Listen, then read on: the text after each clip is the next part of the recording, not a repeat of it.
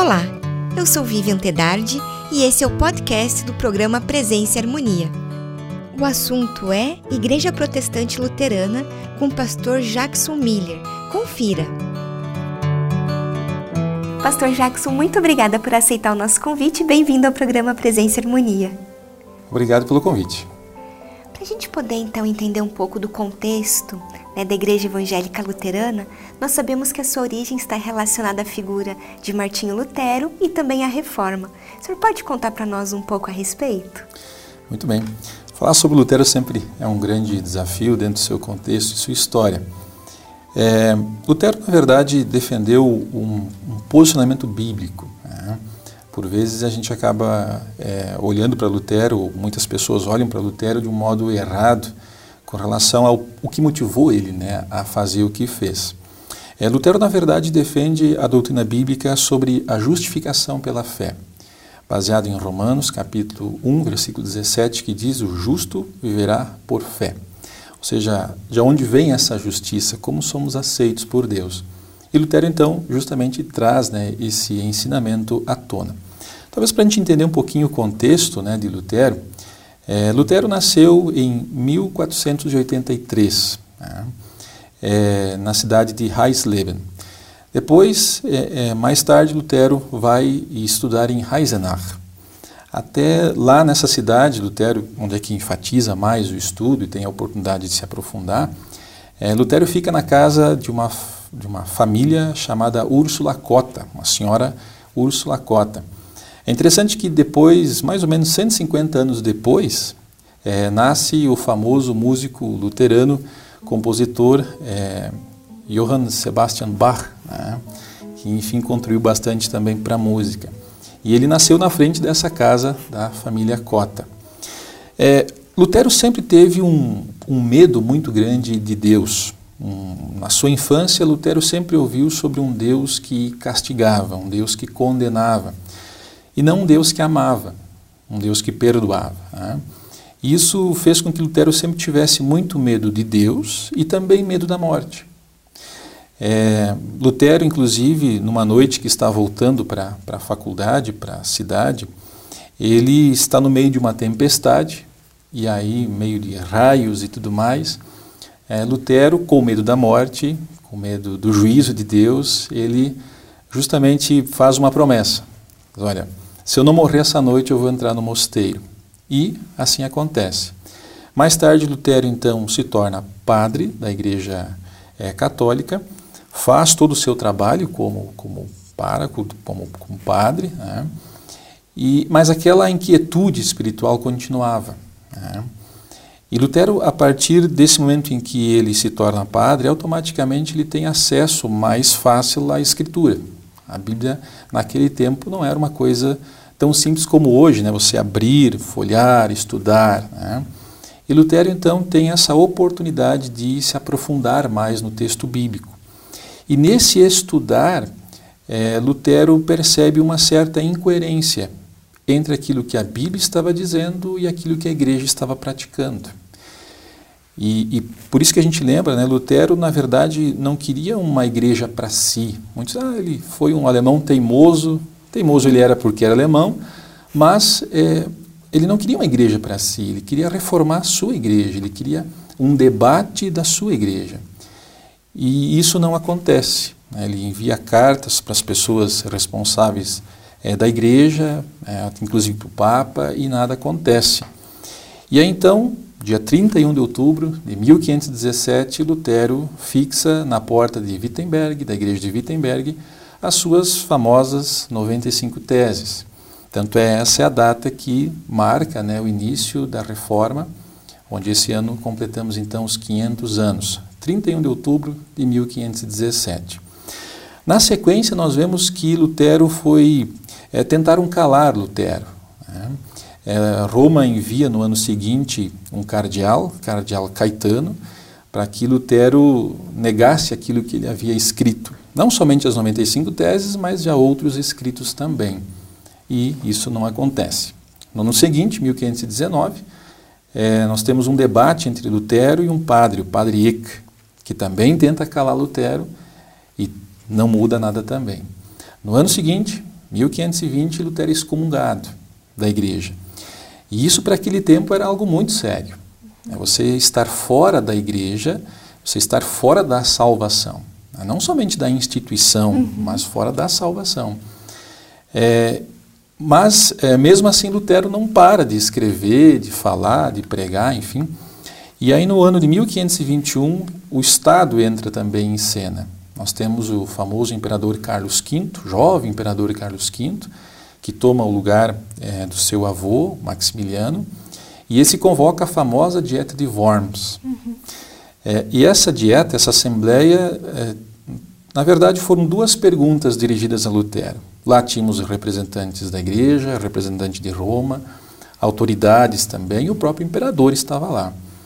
E aí a pergunta era: você, as duas, né? A primeira delas, você reconhece que esses escritos são seus? E ele diz sim. E aí havia na frente dele vários escritos. Né? A segunda pergunta: você rejeita?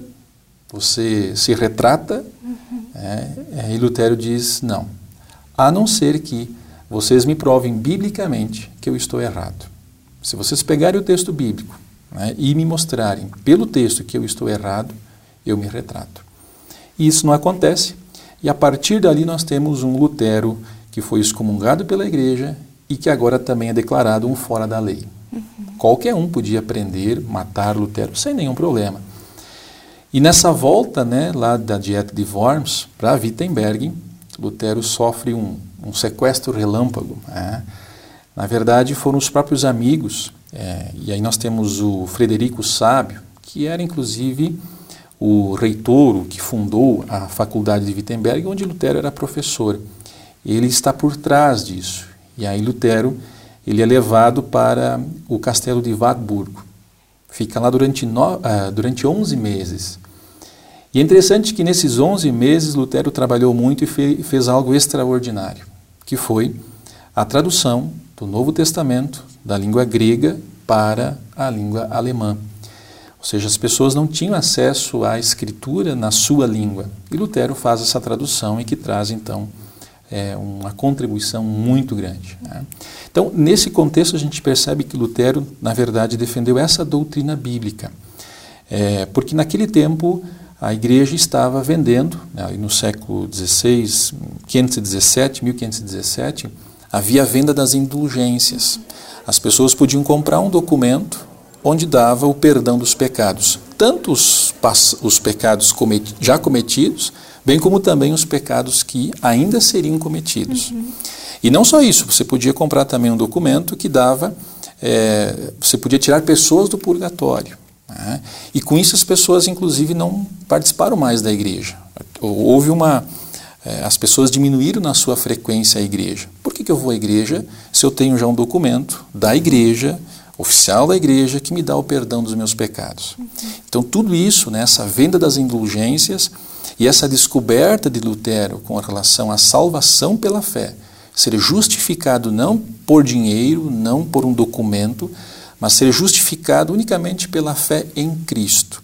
Essa foi a grande defesa de Lutero, é fazer com que as pessoas também tivessem acesso a esse consolo, em saber que elas eram aceitas não pelo dinheiro, não por suas obras, mas sim unicamente por Cristo.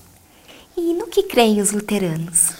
Muito bem, tentando resumir né, algumas, alguns pontos, é, nós temos a Bíblia como norma de fé e doutrina. Ou seja, nós baseamos aquilo que cremos, confessamos e ensinamos na Escritura Sagrada.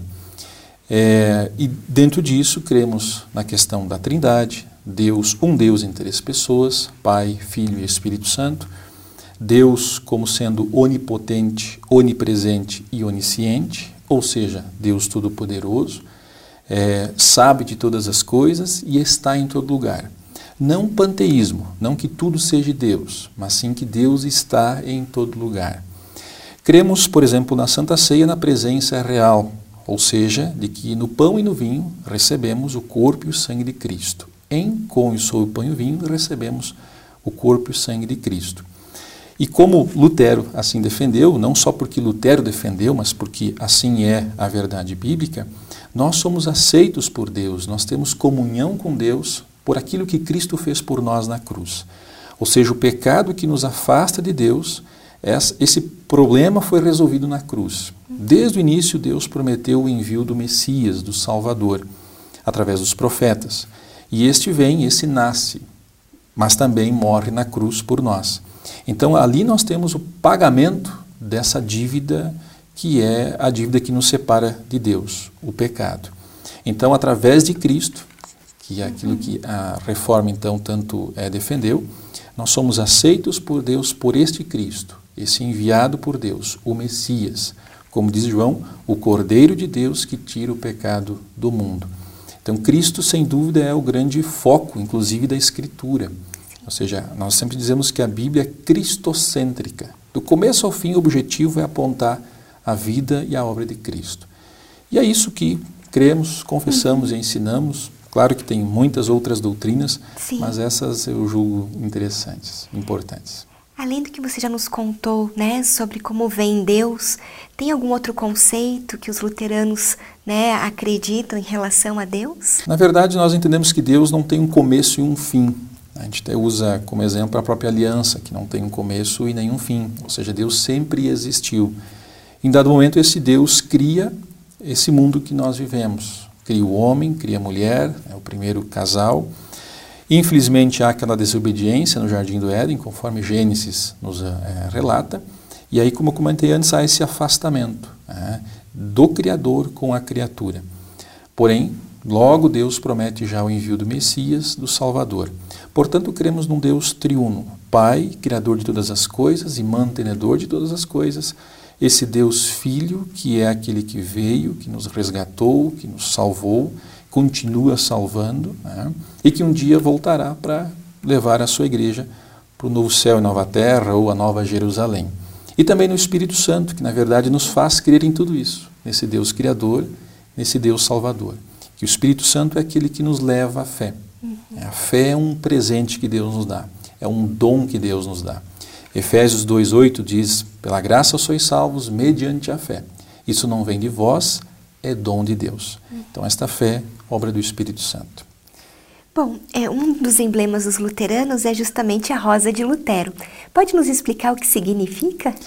Muito bem, a rosa de Lutero ela aparece muitas vezes né, em algumas publicações da igreja, inclusive em alguns, alguns, é, algumas igrejas usam isso, uma, uma identificação.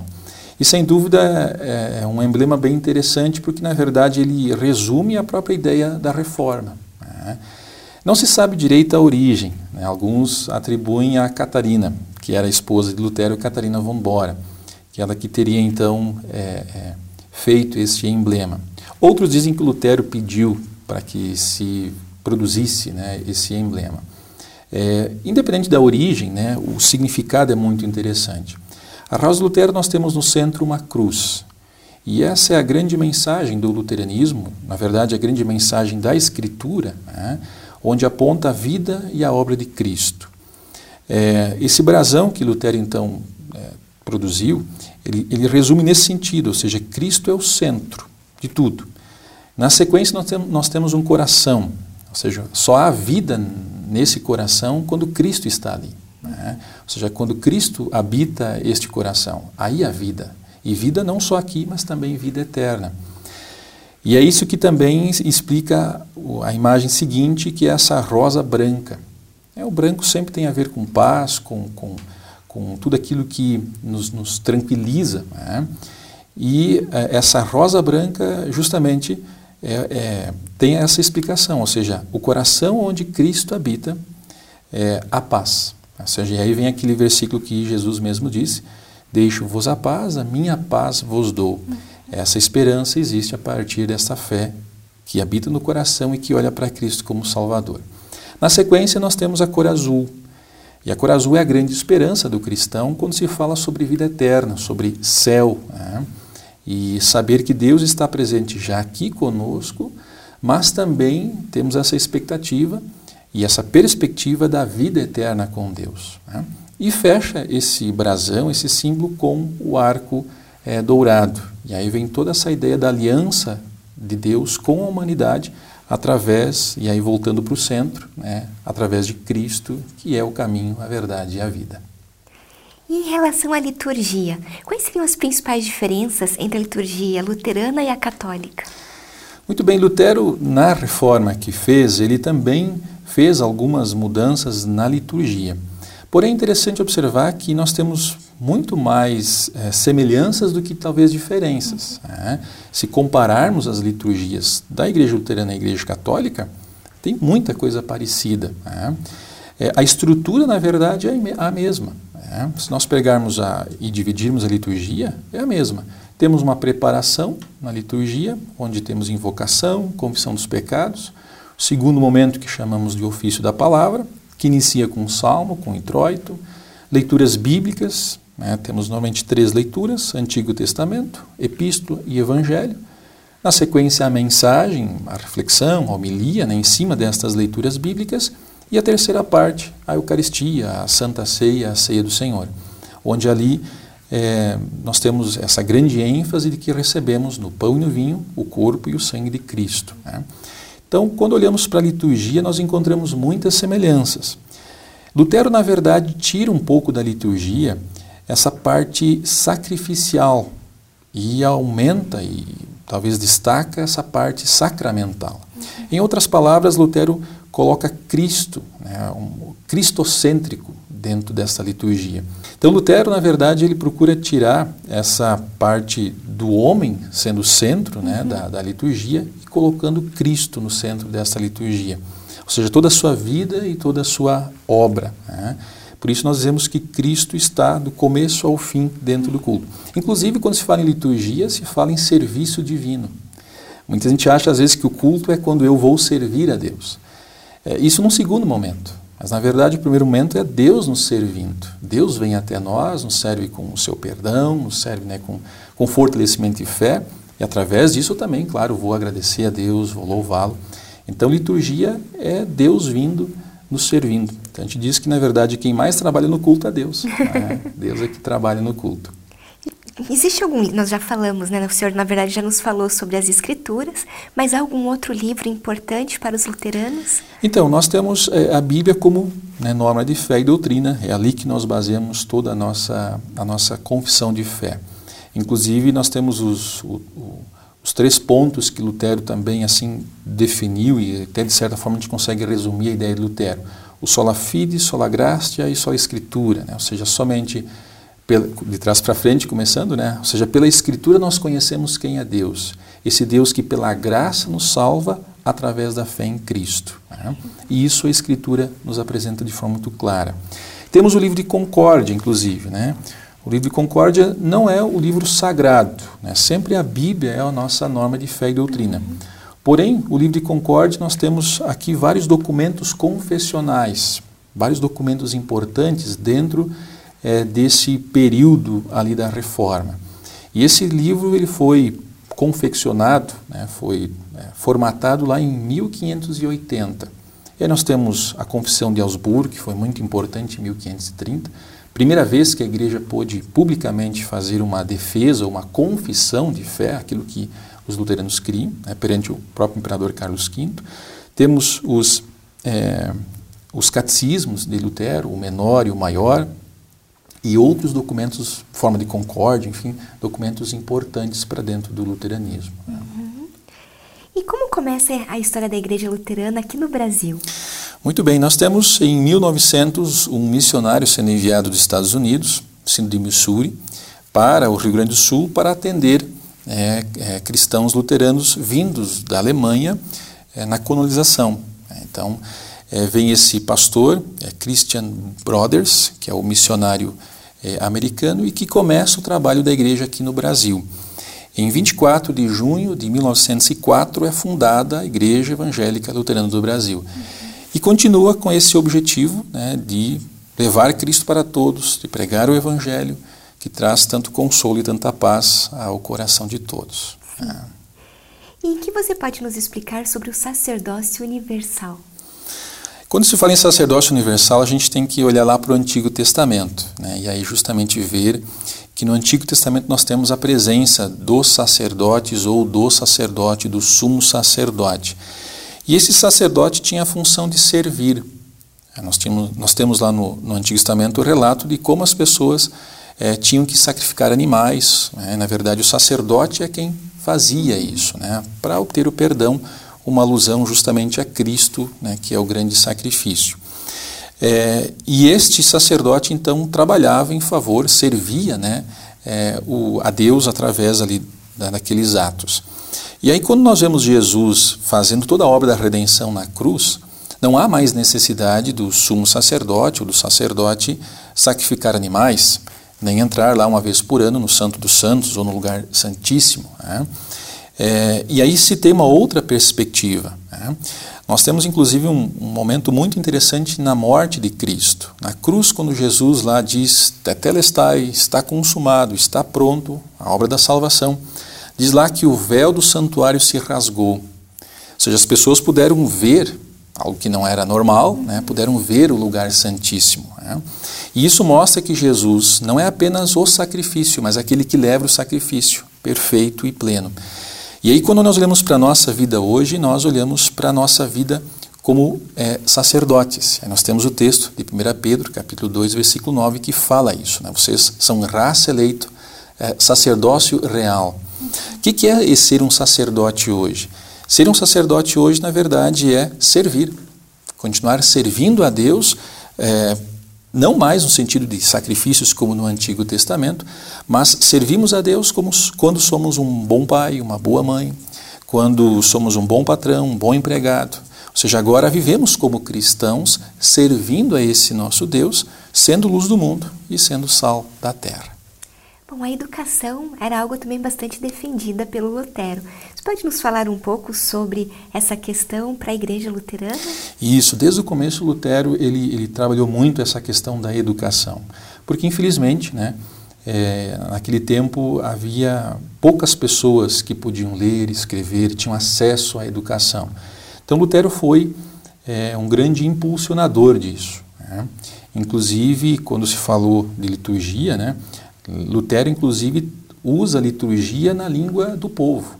Nós temos então as orações, a leitura bíblica, os cânticos, a pregação, a mensagem na língua do povo. Isso ajudou as pessoas a compreender muito mais. Né? Lutero cobrou muito das autoridades a questão da educação, responsabilizando eles. Não só na questão da educação cristã, né? uhum. mas do modo geral, né? incentivando a criação de escolas e tudo mais. Né? Então, Lutero foi um grande defensor da educação. E, inclusive, usa né, dentro é, lá do. Nós temos mais ou menos em torno de 1528 e 29, Lutero visita as congregações e percebe que é, as pessoas, os pais, não tinham algo para ensinar as crianças, os seus filhos. Aí Lutero escreve o Catecismo Menor. Né? E também escreve o Catecismo Maior porque também percebe uma deficiência nos pregadores né, que tinha uma dificuldade.